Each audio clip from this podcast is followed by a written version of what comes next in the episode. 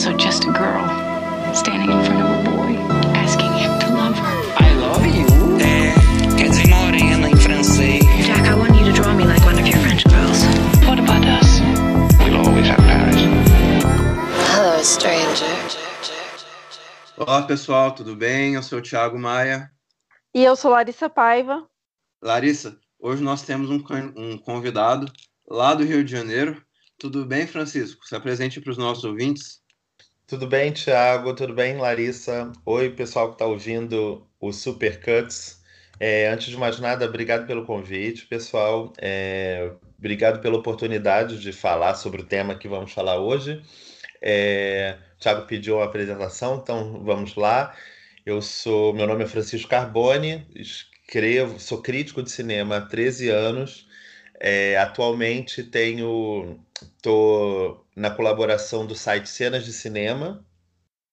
A- ainda colaboro com o Cineplayers de alguma forma, mas a desde, desde o início desse ano eu tô mais frequente, né? Minha- minhas postagens são mais frequentes no Cenas de Cinema.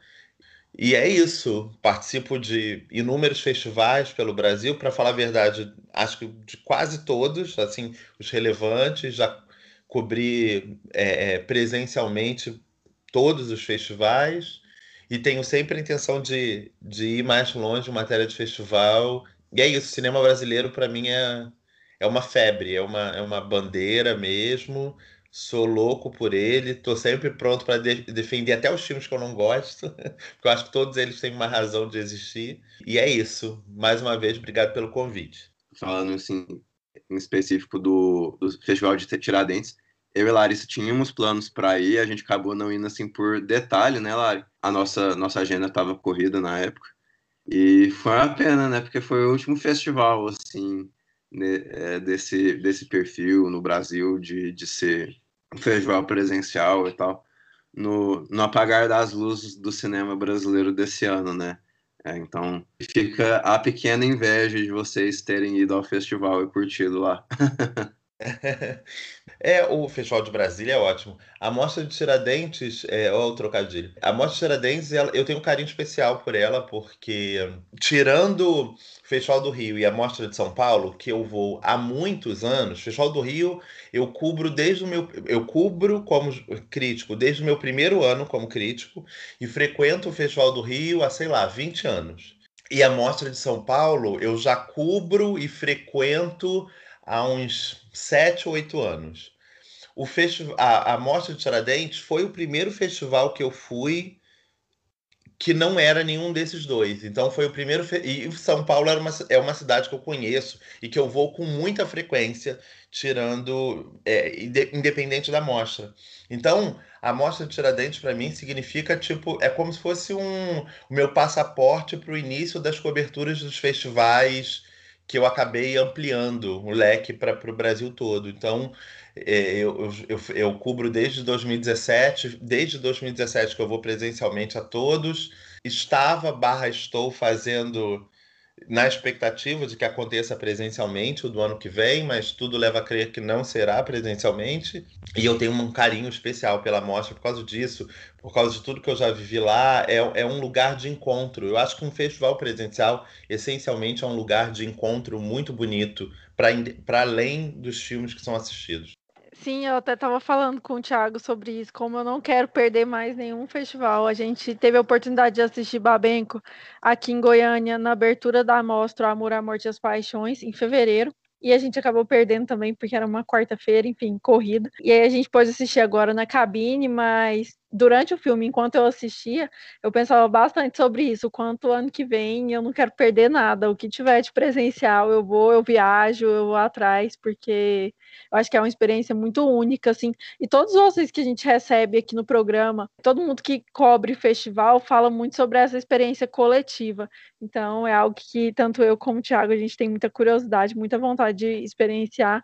E acho que ano que vem a gente tá lá, né, Thiago? Ano que vem estamos lá. Bom, é, para os ouvintes que leram a descrição do episódio, estamos falando de Babenco. Alguém tem que ouvir o coração e dizer parou. Sabe que esse filme dirigido pela Bárbara Paz vai representar o Brasil no Oscar é, lá em, no começo de 2021. Então, assim, os filmes de 2020, de maneira geral.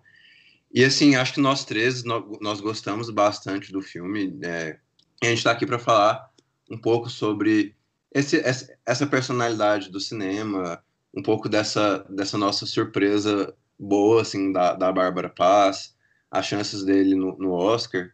E acho que esse filme, esse filme realmente tem uma, tem uma par de coisas que a gente pode abordar neles. É, o que, que vocês acham? Eu concordo, assim, é... o nosso favorito era Sertânia, né, para o Oscar, a gente estava na torcida, mas Babenco me ganhou bastante, assim, foi um filme que eu assisti e ficou na, na minha cabeça por muito tempo depois ainda, e eu ainda estou processando, sabe? Eu acho que foi uma grande escolha. A Bárbara tá incrível no filme, assim, como ela consegue equilibrar é, os sentimentos dela, né, em relação à morte, ao luto, é, o sofrimento dela, e com essa relação do Hector como o último filme da vida dele, né? Então eu acho que ela consegue equilibrar muito bem esses dois sentimentos dos dois, essas expectativas que os dois tinham para a obra, e o filme fica muito bonito. Eu acho que esse ano a gente não tinha um favorito, né? E um, um favorito específico, né? Ano passado a gente até tinha dois, né? Que era o A Vida Invisível e o Bacurau. E, e geralmente o que existe é isso um filme, dois filmes muito óbvios, tirando os casos onde aparecem esses pequenos segredos perdidos por aí, é... eu acho que esse ano esse favoritismo ele estava espalhado por vários filmes. Então eu acho que tinha o, o, a questão de, de que tem que ser levado sempre em consideração o fato do, do, de um filme é, ser, ter sido exibido num dos três maiores festivais europeus, Cannes, Berlim ou Veneza. E nessa situação a gente tinha sete filmes, né? Não vou lembrar de todos de cabeça agora, mas o Cidade Pássaro, Alice Júnior, o Caso de Antiguidades, o e o Babenco era, era um desses sete. E desses sete, só o Babenco tinha passado por um desses festivais e ganha o prêmio. Então, acho que tinha, tinha tem, tem, esse contexto desses filmes, tem o fato de que o A Febre é, tinha ganho o Indy Lisboa e o prêmio de melhor, melhor ator no Festival de Locarno do ano passado, tinha o fato de que o Três Verões é, o, é, é, é um filme que circulou muitos festivais internacionais e a Regina Casé é uma atriz relativamente conhecida desde o Que Horas Ela Volta para cá, pelo menos nos Estados Unidos, onde ela foi premiada em Sundance pelo Que Horas Ela Volta. Então acho que tinha esse grupo de filmes era, é, eram, eram filmes mais fortes em matéria de visibilidade internacional. E o, o Babenco, no fim das contas, ele acaba sendo uma, um tiro em inúmeros inúmeras questões diferentes, né? Tipo, o Babenco, ele tá falando sobre um cineasta latino-americano e naturalizado brasileiro, especificamente, né? Que já foi indicado ao Oscar, no caso pelo Beijo da Mulher-Aranha, por mais que as pessoas falem, ah, mas isso tem, qua tem quase 40 anos. Sim, mas foi, né, gente? Tipo, tipo outras pessoas não foram. É, ele, ele e o Fernando Meirelles foram os únicos brasileiros que foram indicados ao Oscar de direção. Então, tem isso, tem o fato de que o filme ganhou esse prêmio, tem o fato de que o filme é uma história de, é, sobre cinema, cinematográfica, né? Uma história. Eles gostam muito disso lá fora. E acho que também tem o fato de que, além de ter sido pela primeira vez que o Brasil escolheu um documentário para representar a gente nessa categoria, tem o fato de que essa escolha representa uma automática inscrição para o Oscar de documentário também. Então, num ano onde a gente não tem um favorito mais óbvio, como era ano passado com A Vida Invisível, e nem assim a gente conseguiu chegar lá, eu acho que é uma boa escolha que esse filme tenha sido escolhido com vários, é, várias setas que apontem para si, né? Tipo, várias, várias opções de caminhos que, que, que possam chegar em si, em si Babenco, né? Em si. Então, eu concordo com muito que você falou, Francisco, no sentido de ser uma escolha muito interessante para o Oscar. Eu, eu, também acho que esse ano nós não tivemos assim um favorito não lá tão óbvio assim, né? Como era ano passado, assim, essa briga Vida Invisível e Bacurau. E assim, eu, eu vejo que é, muitas vezes assim o Oscar tem um fetiche, quer dizer, a, a nossa delegação brasileira, digamos assim, tem um certo fetiche em escolher assim, filmes mais seguros, né, em detrimento de filmes mais criativos. Né? A gente tem o caso lá do aquele Pequenos Segredos lá do acho que vocês, é, vocês lembram qual é um filme horrível, né, de sobre o, o, o velejador brasileiro e tal, em detrimento de vários tantos filmes bons, tipo Aquários daquele ano. Mas enfim, é, é, devagando um pouquinho eles têm assim essa tradição de escolher o filme mais seguro, talvez assim que eles acham que a academia vai gostar, mas nesse ano eu acho que dá para entender que tipo o Babenco não só é um filme muito muito bom, assim, muito criativo e muito sensível, né? Mas ele também é um filme que deve ter um potencial meio fora bolha, por ser, como o Francisco mesmo cometeu, de ser um filme que cita um pouco da, da, da carreira do Babenco com filmes estrangeiros, né? De, tipo, de ter uma relação já com cinemas de, outro, de outros países, né? Tipo, tem umas cenas lá que deixam bem claro, assim, que ele era o que se você... Ele tinha um pouquinho da, daquilo de cidadão do mundo, né? Esse é um filme sensível, né? Assim, eu acho que é, esse tom de despedida, assim, é algo que qualquer um pode, é, pode embarcar, né? E eu até comentei com a Larissa esses dias, assim, que a, a primeira cena do filme ali, aquela cena que ele pede para a Bárbara, que é a diretora do filme, a viúva do, do, do Hector Babenco, ele a pede para enquadrar ela na imagem ali. Eu acho que aquela é a imagem mais forte ali do filme. Assim. A primeira é a primeira imagem assim e já, já mostra para mim assim quanto já mostra o brilhantismo do filme assim. Sim, a gente teve essa conversa sobre nossas cenas favoritas, né? Fiquei pensando sobre todas elas depois, como são cenas é, muito sensíveis é, na vida de um casal, assim, muito especiais para os dois e ainda trabalhando juntos, essa troca que houve, né? É, o Hector Babenco queria fazer esse último filme e, e a Bárbara, quanto mulher dele e que estava vivendo aquilo tudo com ele, né? Ela pegar esse projeto para ela e, e, abraçar todas as ideias dele e é, engolir esse luto também, né? Para poder gravar esse filme ainda na vida dele e cons conseguir concluí-lo depois. Então, quando a gente fala dessas cenas favoritas, a gente enumerou algumas. É até difícil de escolher entre elas. E eu acho que o filme ele só vai ganhando mais força. Eu espero que Babenco vá bem mais longe, assim, que muitas pessoas assistam. Tanto é que a gente teve, organizou, correu para poder falar sobre ele porque eu acho que ele é muito é muito bonito assim e a gente até fez uma comparação com Helena da Petra Costa. Eu acho que esse tipo de documentário eu gosto muito e acho que tem muita coisa para a gente falar ainda. O filme é muito compacto, né? Uma hora e dez de filme só. Ele é muito complicado falar de uma, apesar de eu ter várias, é complicado falar de uma cena favorita porque é um filme que corre ele ele corre tão em bloco, ele é tão completo em si, em si mesmo, é muito complicado falar de uma cena sem lembrar da outra, sem esquecer da outra, porque para mim é tudo um grupo de cenas. De, de, de, a narrativa dele é toda muito fluida em, em na, no que ele está querendo dizer, no que ele está querendo contar, né? Lari, bora ler a sinopse?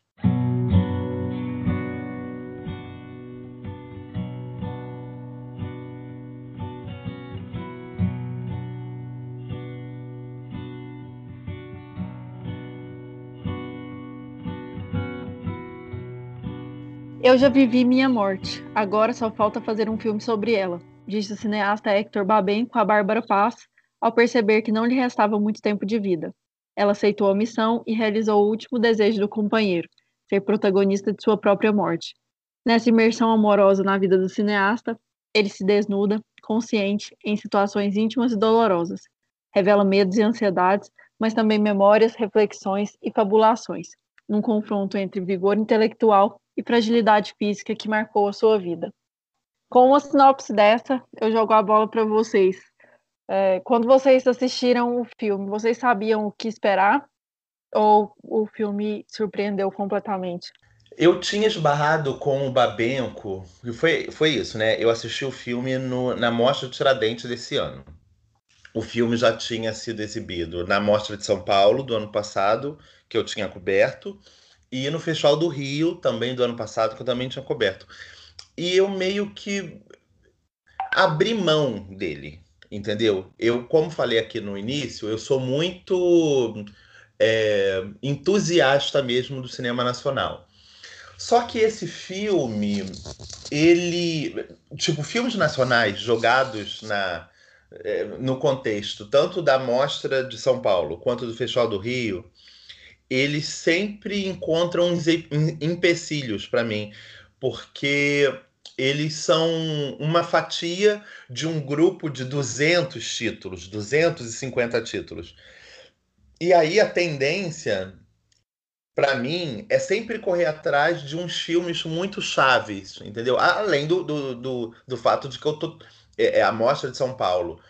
Todo festival é um prazer, mas também é um trabalho. Então eu tenho que, eu tenho que cumprir metas. Algumas metas têm que ser cobertas e imagino que vocês entendam isso. É... Então, o Festival do Rio, especificamente, que ele tem uma premiação é, é, específica de cinema brasileiro, esses filmes da competição nacional do, do, cinema, do Festival do Rio, eu cubro. Porque eu tenho que noticiar depois quem foi o vencedor e tal. E o Babenco, ele não estava nessa competição. É, se eu não me engano, posteriormente ao fim de, da, do Festival do Rio, é que eu fiquei sabendo que o filme passaria em Tiradentes. E aí, quando eu soube disso, eu relaxei. Eu falei, ah, bom, agora eu não perco mais. Porque Tiradentes é. São muitos filmes que você vê, o dia que vocês forem, vocês vão. Vocês vão compreender isso melhor, mas de alguma forma você tem como ver quase tudo que passa lá, em matéria de encaixe de horários. E o Babenco ele estava meio que no último dia para encerrar a competição. Então, junta o fato de que eu já estava saudoso pelo festival. Então, acho que foi isso que provocou a minha emoção toda. Agora, eu acho que tem uma pontinha aí de. Uh, de ranço prévio da vida, da história, em relação a, minha relação, quer dizer, uma relação minha particular com o cinema do Hector, que era um cinema que eu já não conseguia acessar com a mesma qualidade de que, dos de anos atrás. Eu prefiro Pichote, eu prefiro Beijo da Mulher-Aranha a filmes mais recentes, como Meu Amigo Hindu. E um descrédito à Bárbara Paz como diretora. Né? A gente conhece a Bárbara Paz como atriz. A, a primeira, o primeiro movimento de uma atriz na direção sempre tem um olhar meio enviesado, né? É, uma atriz ou um ator, no caso. É, então eu tinha um, um, pé atrás. Não vou dizer que era uma uma uma uma cisma e tal, mas eu tinha um pé atrás que também se traduziu no fato de eu não ter dado prioridade a esse filme na Mostra de São Paulo no Festival do Rio. Só que aí em Tiradentes se tornou inevitável. E aí eu tive que vencer isso é... E fui completamente arrebatado, né? Tipo, não tem outra palavra para dizer que não arrebatamento mesmo. Eu tô um, pouquinho contigo aí, o Francisco, bem, bem, né, bem nessa mesma, assim. O Babenco, ele teve, ele, teve poucas sessões na mostra Amor, a Morte e as Paixões, aqui em Goiânia, né? E assim, tinha, aqui em Goiânia a gente não tem nesse período assim de, de Oscar, tipo janeiro, fevereiro, talvez um pouquinho dezembro, talvez um pouquinho março, esse é o período aqui de Goiânia que a gente consegue mais ver esses filmes é, fora, fora do circuito comercial dentro do, do nosso cinema, assim, né? E então, tipo, para mim é sempre uma época muito corrida, porque eu tenho que ficar escolhendo os filmes que eu, que eu quero ver, e assim, e eu sempre deixo de ver bons filmes, assim, é quase que inevitavelmente, por conta da, do, do tempo mesmo. Assim, problema, todo, todo mundo que, que já participou de um festival passa por isso, né? É, mas eu, eu, também, assim, eu, eu, eu, eu às vezes gosto de rever filmes, como, por exemplo, assim, esse ano na, nessa mostra, eu queria rever o, o Irlandês no cinema, eu queria rever O Farol, que é um filme que eu gostei bastante. E, e, e assim, filmes como o, o filme do, Kuros, do Kiyoshi Kurosawa, filme do Dia Janke, o novo filme do Mike Lee, é, o novo, aquele filme armênio, Então Dançamos, assim, alguns, alguns dos filmes que estavam passando eu que, realmente queria muito ver. Então eu, eu acabei passando, assim, o do Babenco, porque é, não achar que fosse na escola desses outros filmes, assim. Eu até, eu até acho que, e hoje, assim, eu acho que ele é tão bom quanto o, o Amor Até as Cinzas, do Dia Janquier, que foi o meu filme favorito da, da mostra. Assim, é um filme, ao menos, assim, tão bom quanto esse. É, pelo menos, assim, tão sensível. E esse é, mas eu acho que é natural, porque esse, é o primeiro, esse era o primeiro longo da Bárbara, né? É, então, assim, a gente talvez, assim, ah, beleza, a gente pode estimá-la legal aí como atriz, como uma personalidade da, da indústria brasileira e tal, mas a gente simplesmente não, fora os poucos curtas que ela produziu ali, né, a gente não tinha uma noção do que esperar, né, e, e realmente, assim, ela ela fez algo muito bonito, assim, é, por mais, assim, que eu fiz essa racionalização, eu aposto que vocês tenham feito também, vendo com o olhar da perspectiva do tempo, assim, é fácil ver como o, o filme sempre teve esse potencial, né? Tipo, um filme de despedida, um filme de uma mensagem singela e emocional, nada melhor que uma que uma ex-mulher barra viúva, né, para dirigir um filme desse, né? E o Babenco sendo, você gosta ou não de todos os filmes dele, né? É um personagem do nosso cinema, é um personagem icônico do nosso cinema. É, então, assim, eu saberia que eu, eu, eu gostaria de vê-lo, assim, eu talvez meio, é, meio ingenu, ingenuamente tenha colocado outros filmes na minha frente, na frente dele na época, mas eu sempre soube que eu gostaria de vê-lo. É, eu sempre soube que, não sei, assim, por ele ter aberto toda a mostra, eu, eu achava que ele não era um filme, assim, como outros qualquer, então eu me surpreendi, mas eu também não me surpreendi tanto. Eu, eu achei que fosse ser um, um ótimo filme. E eu estou feliz assim com o sucesso dele. É, estamos felizes assim dele tá tá sendo reexibido e mais gente tendo assistido ele como eu e Larissa vimos, que a gente teve a, o privilégio de assistir na, na cabine de imprensa virtual. Diria de expectativas e o cumprimento delas era é basicamente isso. Sim, e para a estreia de direção da Bárbara, né? Por mais que ela já tenha trabalhado em, curta, em curtas, como produtora também. Essa estreia de direção é muito significativa, assim. Você vê que existe ela, que o Hector ele passa a cadeira de direção dele para ela nesse filme durante todo o filme e principalmente nas últimas cenas ali você sente que ele está passando isso para as mãos dela, né? Para as escolhas para as mãos dela. Eu acho que tanto da própria vida dele como da direção. Então é um ponto que eu acho muito bonito no filme, como existe essa linha temporal, como o Thiago até disse. E ele vai passando a vida dele as escolhas, até pela fragilidade mesmo que ele se encontra ali, para a mão dela, e ela vai tomando conta do filme. No início do filme, você percebe o quanto ele dirige muito mais, é, ele explica o que ele quer, e no final do filme você percebe que é muito mais esse protagonismo é muito mais dela assim nas tomadas de decisão no roteiro mesmo do filme e nessa montagem assim é, eu vou falar uma coisa aqui que de repente a, o ouvinte vai, vai pescar como tentativa de biscoito, roubo de lugar de fala. Juro que eu, não é isso, até porque eu não sou esse tipo de pessoa. Mas eu ouvi muita gente, não vou nem citar nomes, nem citar fatias de, de público, é, que questionaram, é, de acordo com isso que você, com esse final da tua fala, Larissa, que questionaram a, a, a cadeira da Bárbara dentro desse filme, né? Porque, ah, por que, que o filme não é co-dirigido pelo Babenco? Ah, para ela foi uma tarefa muito fácil, porque ela viveu com ele quase 10 anos é, e já estava ali do lado. Ah, será que esse filme é da Bárbara mesmo? Ou ela não está só assinando?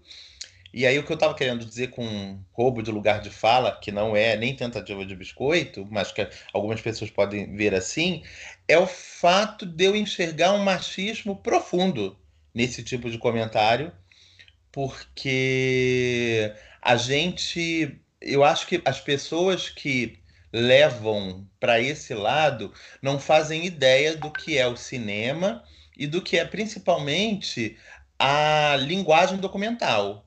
O documentário, ele é um produto, um processo que ele não, bom, filme nenhum se encerra nas filmagens, né? Mas eu acho que a situação do documentário, ela é ainda mais evidente que o, o filme não se encerra no, no, nas filmagens, quando a gente tem, por exemplo, uma movimentação que inclui muitas vezes o um montador de um documentário como sendo um dos roteiristas do filme. Porque muito do que fica no produto final de um documentário, ele é obra exclusiva mesmo, pensada muitas vezes posterior às filmagens, entendeu? Então, tudo que foi captado de, de, de, cenas é muito legal, é muito bacana. O Babenco estava ali ajudando-a e tal. Mas, cara, ele já não estava nem mais entre nós quando esse filme ficou foi para lata, né, como se dizia antigamente, né? Quando o filme é, é o copião inicial estava pronto, Babenco nem estava mais aqui para falar que se aprova ou não aprova, entendeu? Eu acho que essa passagem de bastão, como Larissa falou, ela tá toda interna ao filme, mas ela tá externa ao filme no que a Bárbara acabou se tornando, entendeu? Ela é de fato a condutora desse, desse projeto na integralidade dele. Primeiro porque,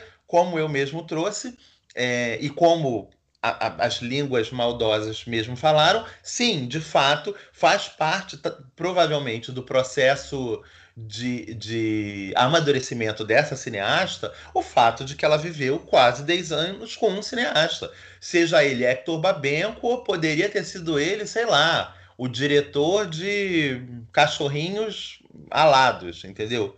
Eu acho que você absorve isso a partir do momento que, eh, bom, e ela é uma atriz, né? A gente não está falando de um médico casado com um coveiro. Era um diretor de cinema casado com uma atriz. Era óbvio que ela, ela absorveu muito da sensibilidade daquele homem. Então, mas eu acho meio é, bizonho que se aponte é, falta de, de, de lugar de, de posição mesmo é, é, técnica na Bárbara, dizendo que ela pode ter se apropriado do, do, de coisas que o Babenco fez. Não, ela é a, a, gestora do filme, ela é a criadora, a mente, a mente criativa por trás de Babenco. Alguém tem que vir no coração e dizer parou. É Bárbara Paz, entendeu? Por mais que Babenco. E aí eu não acho que não tem nem a ver com o filme especificamente. Por mais que Hector Babenco tenha é, infundido nela conhecimentos ao longo do tempo todo que eles estavam juntos, e não apenas do tempo de filmagem, né? É, é muito perceptivo como ela está contando a história. Eu acho que isso que você falou para você é muito interessante, assim, de entrar em debate, até por causa desse machismo, de falar que ela não, não fez o filme e tudo mais, porque é ela que está contando a história. Quando a gente comparou acho que foi ontem que a gente conversou sobre a comparação com Helena da Petra, e eu sinto que é a mesma coisa. Eu sinto que a escolha dela, a forma como ela conta essa história é muito pessoal. É, por mais que aquela, aquela primeira cena, né, que ele está ensinando ela a gravar, mesmo assim ela faz o que ela quer com, com essa imagem. A câmera está na mão dela. Ela pode escolher como contar essa história, por mais que ele é, opiniões ou não, né? A história toda dela. Então, eu gosto muito disso. É, eu acho que a cada vez que eu penso mais nesse filme, enquanto a gente está conversando, eu gosto mais ainda. E eu percebo mais, eu conheço a Bárbara mais ainda, como diretora. Para mim é muito isso, assim. Para mim, o filme é sobre o Hector ser pegado na câmera, assim. É, é, muito, é muito menos sobre, tipo, ele é, e, e, não, tenha sido um filme dirigido pelo Caetano Veloso, né? Tipo, o, o que a gente, a gente fala do Narciso em Férias aqui no podcast, Hilário. É, mas assim, mesmo tipo, no Narciso em Férias, a direção não é do Caetano, mas é como se ele, tipo, ele escreveu o livro, é, você sente que ele tem um certo controle narrativo daquela, da, daqueles fatos, daqueles fatos históricos e de como a, a câmera vai pegar aquilo, né? E aqui no filme eu, eu, eu sinto que quem dita, assim, quem, quem captura isso realmente é a Bárbara, né? Eu sinto que, assim, ali nos vários momentos que o Babenco tá lutando contra a doença dele, a curadoria da, da Bárbara, assim, de, de ter escolhido essas, essas filmagens, esses depoimentos, né? E B, assim, de colocar o personagem da, da história, para mim, o Babenco seria muito mais um personagem do que diretor, assim, de colocar ele nessa, nesses lugares, assim, emocionais para que ele pudesse abrir o coração, né?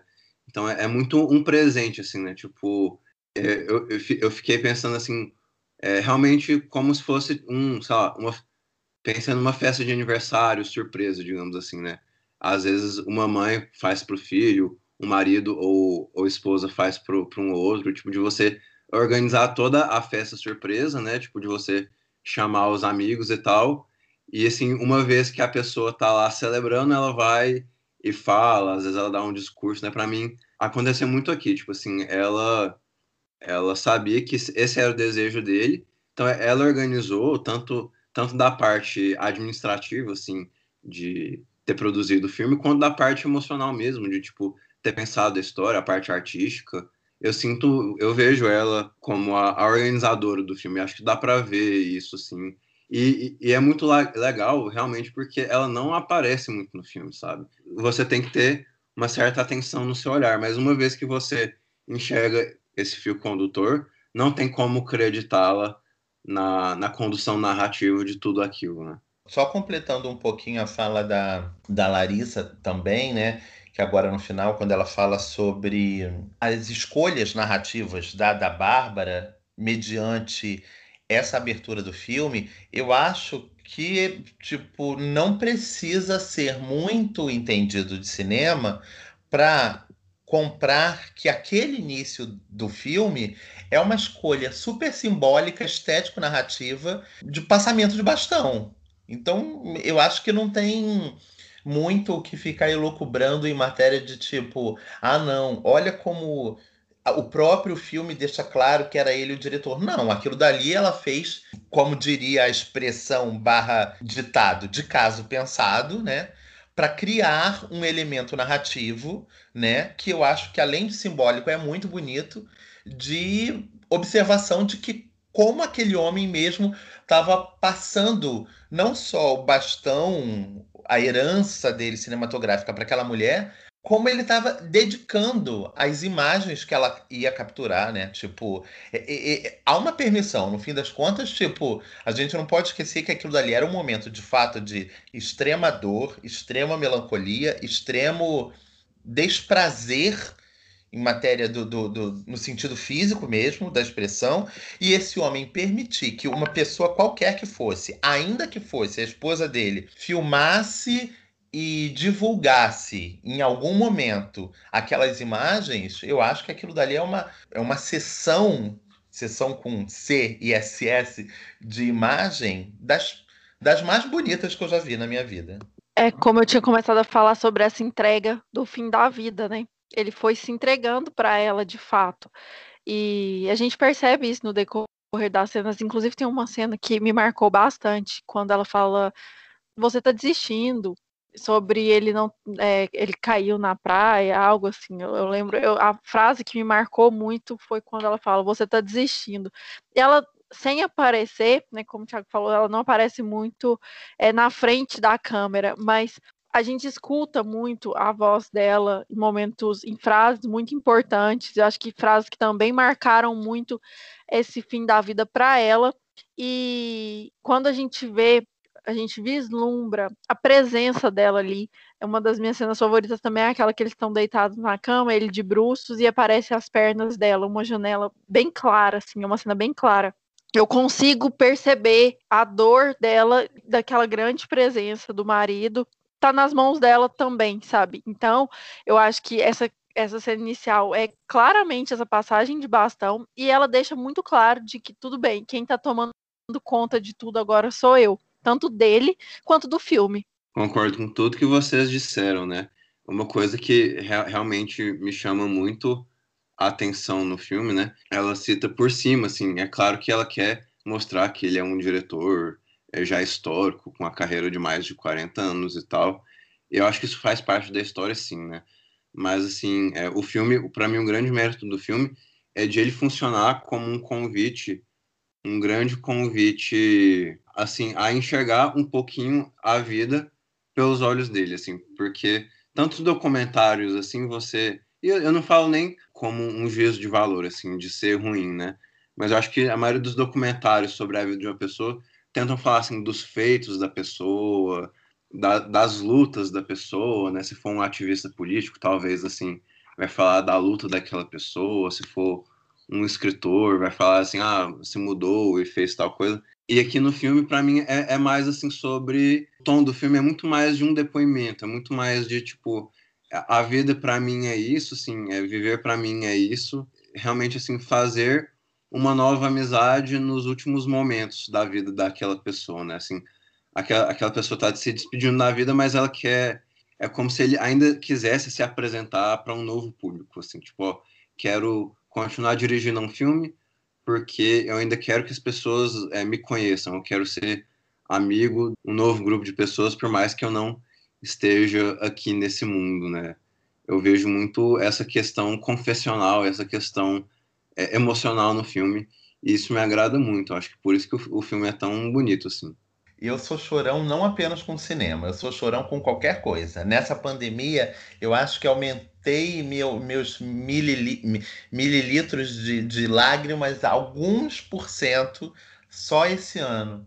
Então, só de estar tá ouvindo agora a, a fala anterior do Thiago, com ele dizendo que, na verdade, ele via o filme como uma tentativa do Babenco se aproximar de novos amigos para mim a, a situação ela é sempre emocionante quando você pensa na situação macro, né? Tipo, o cinema com C maiúsculo, a arte com A maiúsculo. Quando o Thiago vira e fala que para ele é como se o filme fosse uma tentativa de Babenco fazer novos amigos, já me, de, já me derrubei aqui. Eu falei, opa, deixa eu me acomodar aqui porque meu olho já encheu d'água. E para mim é muito complicado falar sobre. Bom, eu não vou me comparar ao Babenco, obviamente, mas eu sou cinéfilo desde a minha primeiríssima infância, Larissa. Tipo, eu sou. Eu era uma criança, criança mesmo, de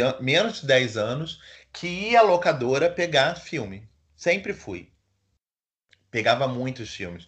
E eu comecei a trabalhar em locadora muito cedo também. Eu passei 20, mais de 20 anos da minha vida trabalhando em locadora. É, durante muitos anos dividi a crítica com o trabalho como gerente de videolocadora. Então, para mim, é óbvio que a minha relação com o cinema é uma relação muito próxima da que o Babenco estabeleceu com o cinema. O cinema, para mim, é tudo. Eu, eu cinematografico muito a minha vida. Entendeu? Tipo, para mim tudo é um grande clímax. Eu acho que isso, alguma parcela, tá na cabeça de muita gente que é tão envolvida com cinema, né? Então, isso é muito forte para mim. Acompanhar esse filme, que é um filme sobre um homem que se despede não apenas da vida, como do que era vida com V maiúsculo para ele, que era o cinema, para mim foi muito doloroso porque a gente acompanha diversos processos de lutos durante a nossa vida, né? Mortes anunciadas, né? Por exemplo, a morte do, do, do Babenco, embora tenha sido tristíssima e muito pesarosa, não foi necessariamente uma morte não aguardada, né? Tipo, ele foi um homem que nós acompanhamos o, uma parte do calvário dele durante um, um bom tempo. Então existe esse tipo de morte, existe aquela morte é, repentina, e acho que todos nós, em determinado ponto da vida, começamos a lidar com a perda de alguma forma. Eu assisti o filme todo com um sentimento de despedida muito forte em mim, e posteriormente a ele, toda vez que ele me voltava à mente, era por causa das despedidas que a gente tem que conviver diariamente. diariamente est estamos nos despedindo das pessoas. Esse ano, isso é, espe é, especificamente simbólico, né? especificamente premente. Houveram tantas despedidas. Por mais que eu não tenha. Um, não tenha tido contato direto, espero que continue assim, e vocês também, com ninguém que partiu esse ano por conta dessa, desse horror. Porém, existem outros horrores na vida, né? Então, tipo, independente do trabalho da Bárbara, que realmente eu acho. Ficar batendo na tecla que o trabalho dela é surpreendente é diminuir o trabalho dela, né? Tipo, eu acho que é um trabalho de grande gabarito. Eu acho que tem um, um acertos estéticos e acertos narrativos muito claros no filme. É, eu acho que a Bárbara tem um belo filme. Eu que sou um o chato que não apenas acompanha o cinema brasileiro em todos os festivais, no circuito. Eu sou um cara que persigo o cinema brasileiro a ponto de tenho que ver tudo que é minimamente relevante. Então eu vejo as comédias da Globo Filmes, eu vejo o, as por, é, tipo o filme da Larissa Manoela que estreia na Netflix, eu vejo, preciso ver. Então para mim é muito claro que esse filme é um dos grandes filmes do ano. E ter visto ele em janeiro e saber que esse filme me acompanhou essa, esse período inteiro desses dois 12 meses do ano, ele é ter a consciência de que a gente esse ano teve que lidar muito com o luto.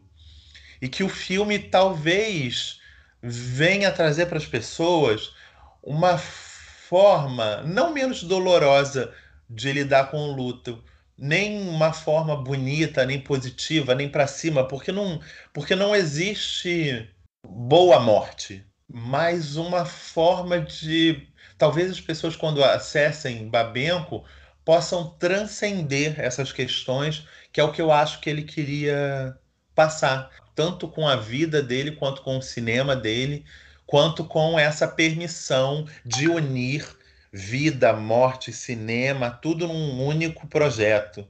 Né? Então, acho que talvez a intenção de Bárbara, de, de Babenco, seja, seja isso, trazer nova consciência para esse, esse momento com o qual todos nós teremos que lidar, né? Tipo, como lidar? Da melhor forma ou da pior forma? Entendeu? Sim, eu tive essa sensação de luto em vida, né? Morte em vida. Principalmente por esse recorte da Bárbara, assim, porque ela teve que processar esse luto nos últimos anos do Babenco, né? Então, como lidar com essa despedida da, da melhor forma possível e como fazê-la parceladamente, né? Eu acho que eles dois juntos ali, eles vão se despedindo da, da vida dele mesmo. Eles vão se despedindo como dá.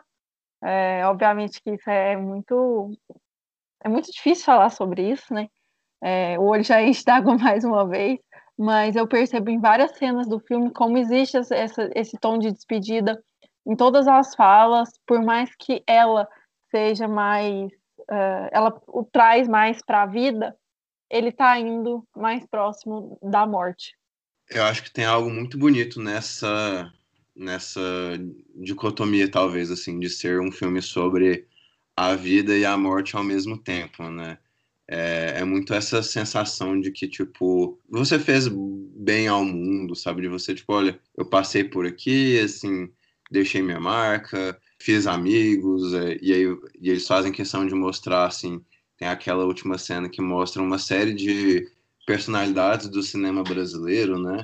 Uma cena bem bonita disso, assim. O filme, ele é sobre essa despedida também, né? Eu realmente acho isso muito bonito, como, assim, ele se, se, se faz presente, né? Assim, é, é muito diferente de Helena nessa, nessa, nesse quesito, porque é, por, por, pela natureza do filme, né? Helena é um filme pelo, pelo olhar da, da Petra, né? Assim, a Petra tá falando é, de uma pessoa que a gente não conhece, de uma pessoa que a gente não viveu, né? E eu acho que, assim, a Bárbara, ela faz questão de dizer a nós, assim, é, a audiência, né? Que, tipo assim, vocês talvez não tenham visto os filmes do Hector, vocês talvez não tenham acompanhado a trajetória do Hector, vocês talvez, assim, não tenham nem saído do, do Brasil, assim, como o Hector saiu, né? Mas vocês, é, se vocês passassem, passaram esses 73 minutos aqui de, de, de filme, vocês conheceram o Hector, né?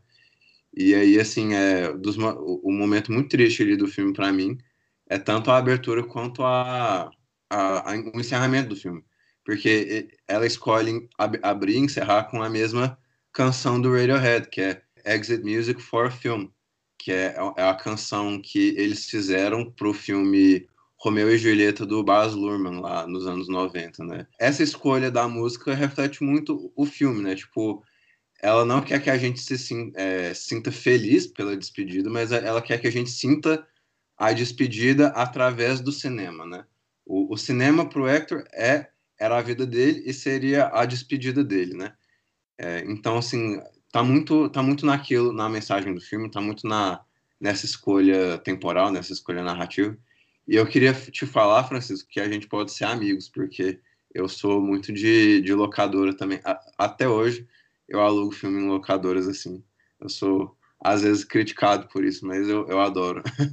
é dos meus hábitos. Ah, gente, locadora para mim, tipo, não vamos nem. Isso teria um, um, podcast especial só sobre locadora. Não vamos nem entrar nesse mérito, porque realmente, tipo, foram, como eu falei, 20 anos, entendeu? Foi dos meus 14, 15 anos até outro dia, até 5 anos atrás. É, é muita vida mesmo. Então, às vezes em quando eu gosto de me comparar com Tarantino, com a diferença que eu não fiz filme ainda. Ó, pretensão, né? E se tem alguma coisa, vocês me colocarem uma arma na cabeça e falarem, mas qual é a sua cena mais que mais mexe com você, eh, Francisco?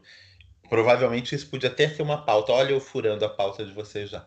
É... Eu vou dizer que aquele desfecho em Hong Kong, cara, para mim é, é, é, é, a amarração mesmo de um, de um processo todo. Entendeu? Eu acho que não sei nem dizer se aquilo foi muito caro, muito barato, aquela viagem, se estava dentro do orçamento, se não estava, qual era o orçamento do filme.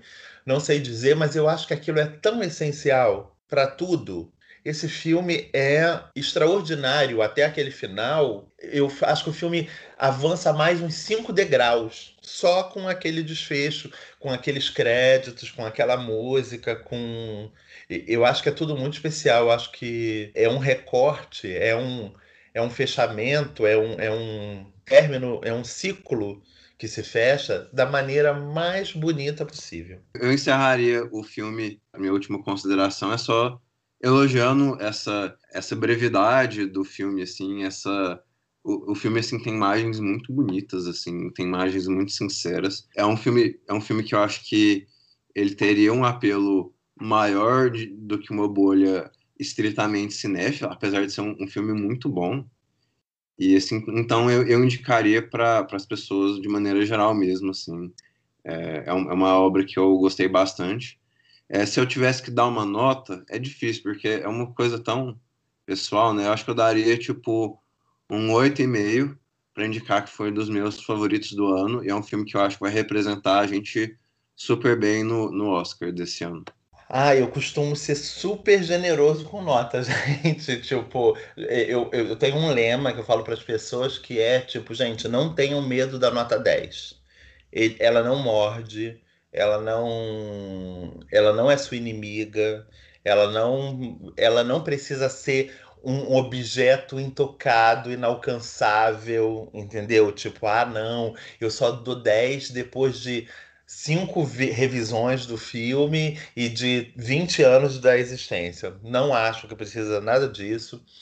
É... E, e, nada próximo a ela também. Então eu daria tipo um 9,5 tranquilamente, entendeu? Realmente só eu já vi o eu posteriormente a essa sessão da, de Tiradentes, eu já vi o filme uma outra vez.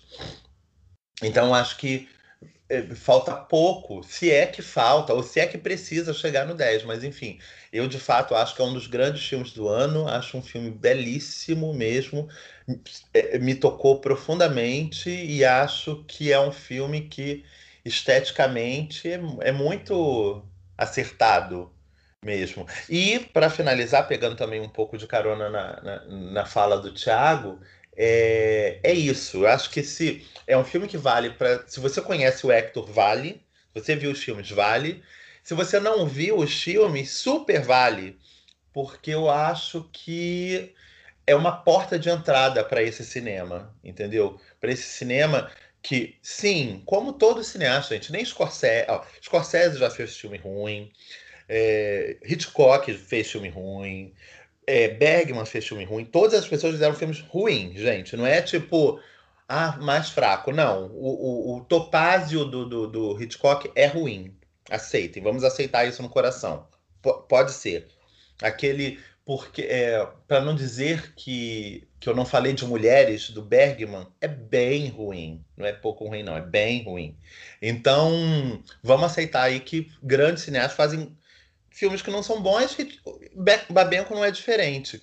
Mas é um cara que, além de ter representado muito bem a gente, não sendo a gente, né? Ele não era essencialmente brasileiro, ele ainda assim soube falar de várias das nossas essências, vários dos nossos anseios, entendeu? Várias, da, várias das nossas realidades, porque o Brasil é, é, é, do tamanho que é, tem muitas. Então, acho que vale a pena conferir Babenco. E eu acho que isso é, é, é, é, tem sido a principal fala da Bárbara também, entendeu? Que ela espera que ele seja mais consumido. Se, se o, o, o que o filme tem de positivo para trazer, ser o Babé, Babenco ser mais consumido enquanto cineasta, para ela o trabalho dela já está feito. E acho que é um, é, é, é, um bom trampolim.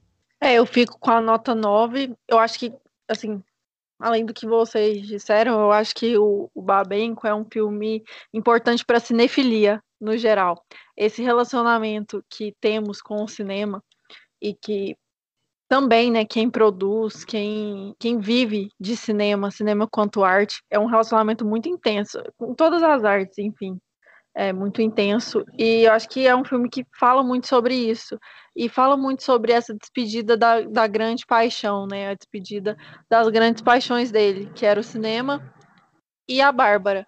Então, eu acho que é um filme, é um filme muito importante do ano, com certeza, mas eu acho que para cinefilia no geral é um filme que é importante também para fazer parte dessa história. Bora puxar nossas indicações então, Lari.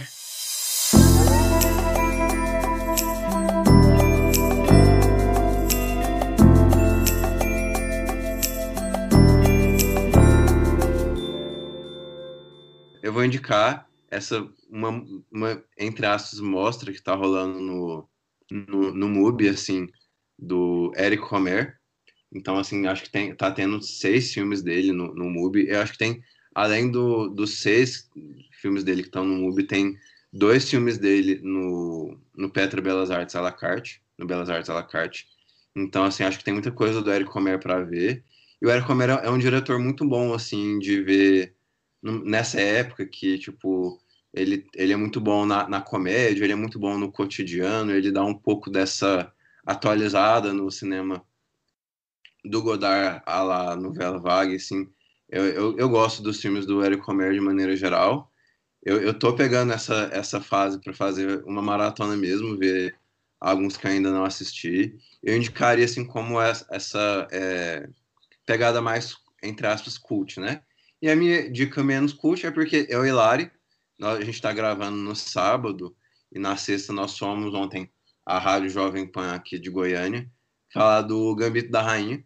Então é uma minissérie na Netflix, mas que tanto eu como a Lari gostamos bastante.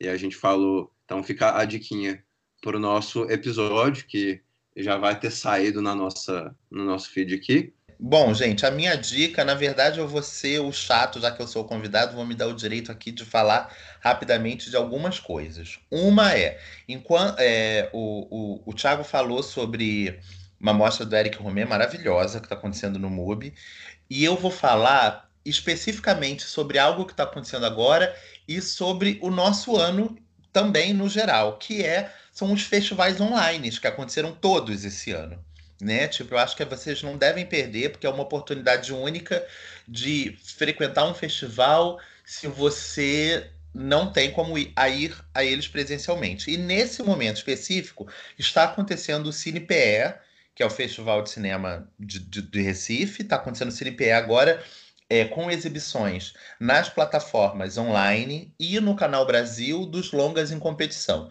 Nas plataformas online tem os curtas-metragens, é, tanto nacionais quanto locais, né, de Pernambuco, e no Canal Brasil, todo dia a partir das seis da tarde, dia 23, 24 e 25, o CinePE com a competição de longas metragens.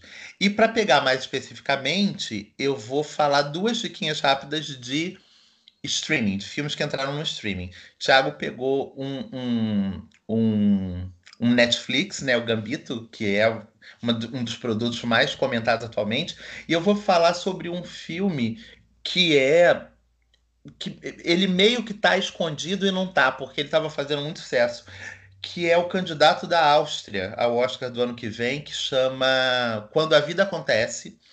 Ele é um filme surpreendente, porque ele foi um grande hit aqui no Netflix Brasil.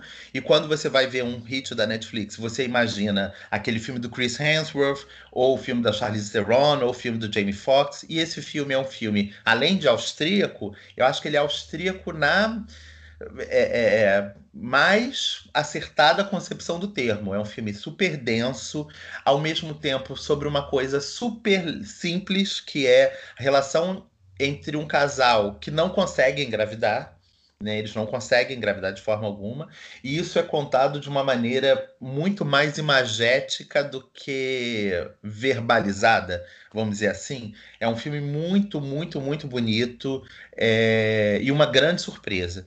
E uma outra surpresa também, para finalizar, para não ficar aqui meia hora falando, e que é verdadeiramente uma surpresa, é que o Prime Video ele está apostando agora em várias comédias populares nacionais que teriam exibição nos cinemas e por conta da Covid foram vendidas para o Prime Video. E uma delas, pelo menos, é muito especial. A gente falou aqui sobre Babenco o tempo todo, que é um filme que é o nosso escolhido, mas que é um filme de arte e que algumas pessoas, algumas pessoas do público médio podem não se acostumar com o ritmo, mas tem um, fi filme que está no Prime Video que eu achei uma surpresa, que é o Carlinhos e Carlão, filme dirigido pelo Pedro Amorim, que é um cara que já tinha dirigido Mato Sem Cachorro, é, e que é um filme que eu também acho surpreendente, uma comédia romântica nacional surpreendente. E o Carlinhos e Carlão é um filme que fala de uma maneira didática, sem ser panfletária e acessível, sem ser aborrecida, sobre a saída do armário. Tipo, mal, mal falando, mal trocando expressões aqui, trocando em miúdos, saída do armário. É isso mesmo. O filme fala metaforicamente e acertadamente sobre saída do armário, sobre um cara que com um passe de mágica, precisa decidir se ele sai ou não do armário. Eu não vou trazer mais detalhes para vocês, que é para vocês é, curtirem e aproveitarem a produção e acreditarem que, na verdade, por trás daquela imagem super. É, é, é que a gente tem medo né, das produções de comédia nacionais, e eu entendo completamente, porque além dessa entraram outras de péssima procedência também no Prime Video, essa especificamente é uma super pedida. Então acho que vale a pena. Vamos lá, minha vez agora. Eu vou indicar um álbum dessa vez. Eu vou indicar Amarelo, do Emicida, que acaba de ganhar o Grêmio Latino na sexta-feira. É, eu não vou indicar uma música só, eu vou indicar o álbum todo como projeto, porque eu realmente acho que uma música é muito importante para a outra e o álbum diz muito sobre nossa cultura, sobre essa brasilidade. Eu acho que é um álbum manifesto do, M, do Emicida. E é, é muito importante agora, principalmente, a gente está falando sobre isso, né? Então, fica a dica para vocês. Acaba de ganhar o Grêmio Latino, é só procurar por é, Amarelo nos seus streamings favoritos aí. Tem muita, muito material bacana, tem muita entrevista bacana do Emicida falando sobre o álbum, inclusive, acho que no Mamilos, que é um outro podcast, tem uma conversa muito bacana sobre o desenvolvimento do álbum, sobre a relação que ele tem com a música, com a arte no geral. E eu gostei muito, tanto do álbum como dessa divulgação dele sobre como ele está falando sobre esse trabalho dele. É muito bonito, então fica a dica para vocês. É isso aí, pessoal. Eu acho que a conversa rendeu bastante, né? A, a gente falou apenas de um filme, mas o, a, o papo rendeu muito. Eu, quero agradecer não só aos ouvintes que chegaram até aqui escutando a gente, mas a você também, Francisco. Muito obrigado por ter participado conosco. É, eu vou pedir para você deixar aí as suas redes sociais, bonitinhas assim, para a galera seguir seu trabalho. Mas eu agradeço muito a sua participação hoje. Eu acho que você mais que somou aí a, a nossa discussão. Ah, que isso, gente. Obrigado pelo convite, obrigado pela confiança de que eu agregaria algo à discussão de vocês, que vocês já falaram tão bem, né? Tipo, ouvir só vocês dois falando sobre Babenco já seria uma grande, uma, uma grande audição para qualquer um. É...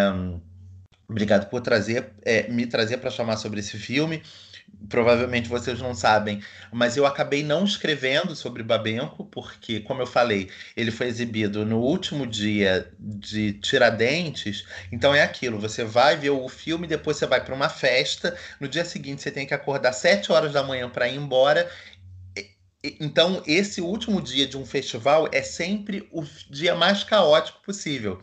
Uma, alguma coisa sempre acaba ficando para trás. Como o Babenco ia estrear é, em março barra abril, pré-pandemia, eu, e o festival terminou, acho que dia 1 de fevereiro, eu falei, ah, mês que vem eu escrevo. E aí começou a pandemia, e aí veio isso tudo, e aí eu acabei nunca escrevendo sobre Babenco. Ou seja, vocês me deram oportunidade para falar sobre um filme que eu gostei muito, onde eu não tinha tido espaço até agora. Entendeu? Então, muito obrigado mais uma vez pelo convite, pela confiança. E quem quiser ver mais coisas minhas, me, é, me achar nas redes sociais, eu estou sempre no, no Facebook, Facebook Francisco Carbone mesmo. No é, Letterboxd as pessoas interagem muito, que é Fran Carbone. No, no Instagram também, Fran Carbone com K e tudo junto. E, e é isso. Muito obrigado pelo espaço e querendo de novo uma outra oportunidade, estamos aí. Adorei a interação, foi muito bom.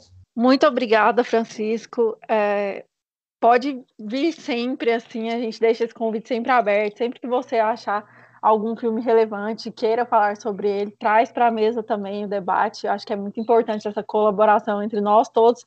Até, por exemplo, o Babenco mesmo talvez poderia ter sido um filme esquecido na planilha, né? E a gente não quer que isso aconteça. Então essa troca é muito importante. Sugestões aí para os próximos episódios são super bem-vindas e sinta-se convidado para participar sempre. Nós somos Super Cuts Pod nas principais redes sociais. Eu sou Lares BVP e Thiago é Thiago R. Maia. Tchau, galera. Até a próxima. Say what again? I dare you, I dare you, I double dare you, motherfucker. Say what one more goddamn time. I'm sorry, Dave. I'm afraid I can't do that.